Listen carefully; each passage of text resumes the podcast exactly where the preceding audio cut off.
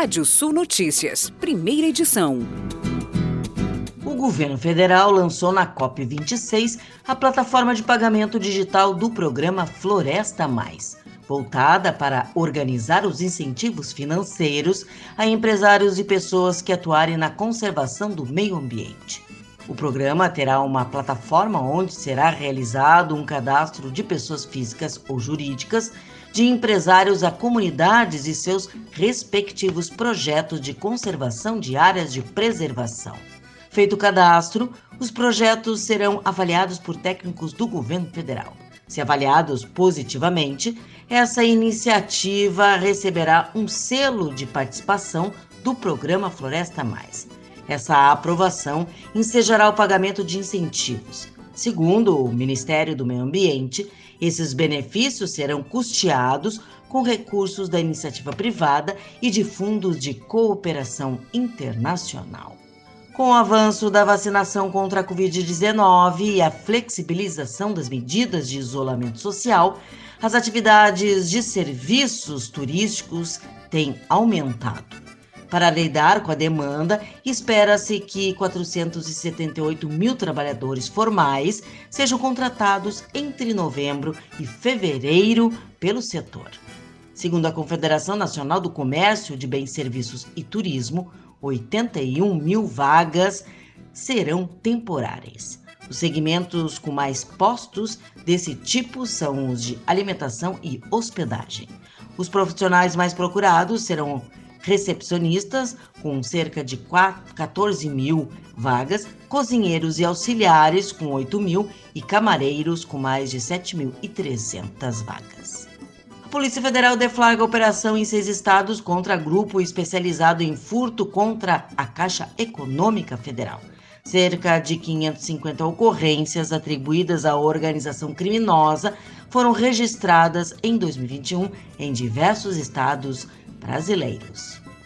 Com o ano safra cafeiro tendo começado em outubro na Colômbia, o mercado segue atento ao desenvolvimento do clima na região, já que a laninha normalmente está associada a muita chuva no país, sobretudo em meio à perspectiva de balanço apertado das arábicas. O mesmo vale para o Vietnã, maior produtor do café robusta, cuja colheita começa neste mês onde tem chovido bastante e a previsão de manutenção deste quadro até o final do mês. No Brasil, a preocupação do cafeicultor mudou um pouco da falta de chuvas para o custo de produção, principalmente a parte de fertilizantes que segue em elevação. Somente nos últimos 30 dias, as altas foram de 6% no potássio, 12% no MAP e 35% na ureia em dólares. E no Chile, o deserto do Atacama abriga lixão tóxico da moda descartável no primeiro mundo. Paisagem árida hospeda verdadeiras montanhas de roupas descartadas em diversos países. Consumo excessivo de roupas acentuou o problema global de descarte. E a sexta-feira, dia de Fique Sabendo. E a pergunta de hoje é: por que dizem que os gatos têm sete vidas? O costume de se dizer que os gatos têm sete vidas provavelmente deriva de determinadas particularidades anatômicas e fisiológicas desses animais.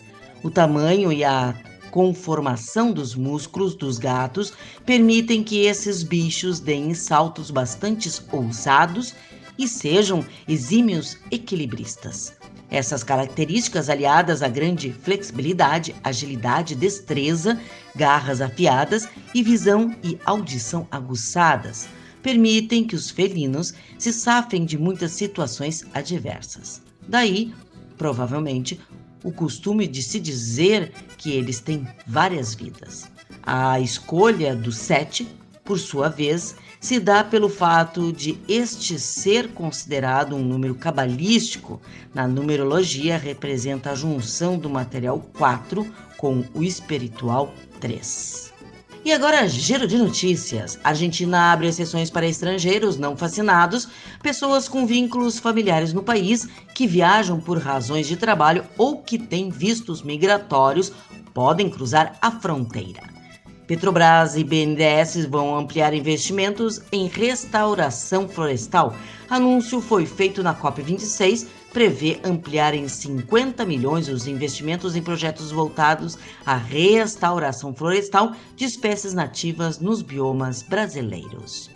O governo federal lança programa de incentivo à doação de alimentos. Iniciativa tem o objetivo de conectar empresas interessadas em doar alimentos e instituições habilitadas a recebê-los. Porto Seguro tem lucro líquido recorrente de 47,5% menor no terceiro trimestre deste ano, a 206 milhões de reais. Juros consomem quase 12% de renda das famílias, diz pesquisa. Você pode ler mais notícias no portal radiosul.net. Pode ver esse boletim no seu agregador favorito de podcast. Eu, Kátia Desessar, volto na segunda edição do Rádio Sul Notícias, às 18 horas. Previsão do tempo. Olá, ouvintes da Radiosul.net. Sexta-feira com predomínio de sol em grande parte do estado, variação de nebulosidade em áreas do litoral norte divisa com Santa Catarina.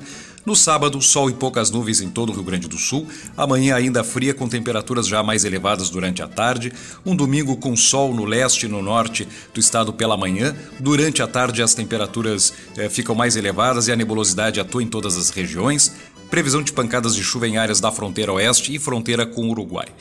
Para a segunda-feira, no feriado, nós temos a condição de nebulosidade se mantendo, calor em todas as áreas e chuva para as áreas da fronteira oeste, fronteira com o Uruguai também no centro. Temperaturas no final de semana entre 11 e 31 graus em Bagé, 13 e 32 em Santa Maria, entre 16 e 34 em Uruguaiana, faz entre 12 e 28 em Caxias do Sul, entre 15 e 26 graus em Capão da Canoa e mínima de 15 e máxima de 31 graus em Porto Alegre.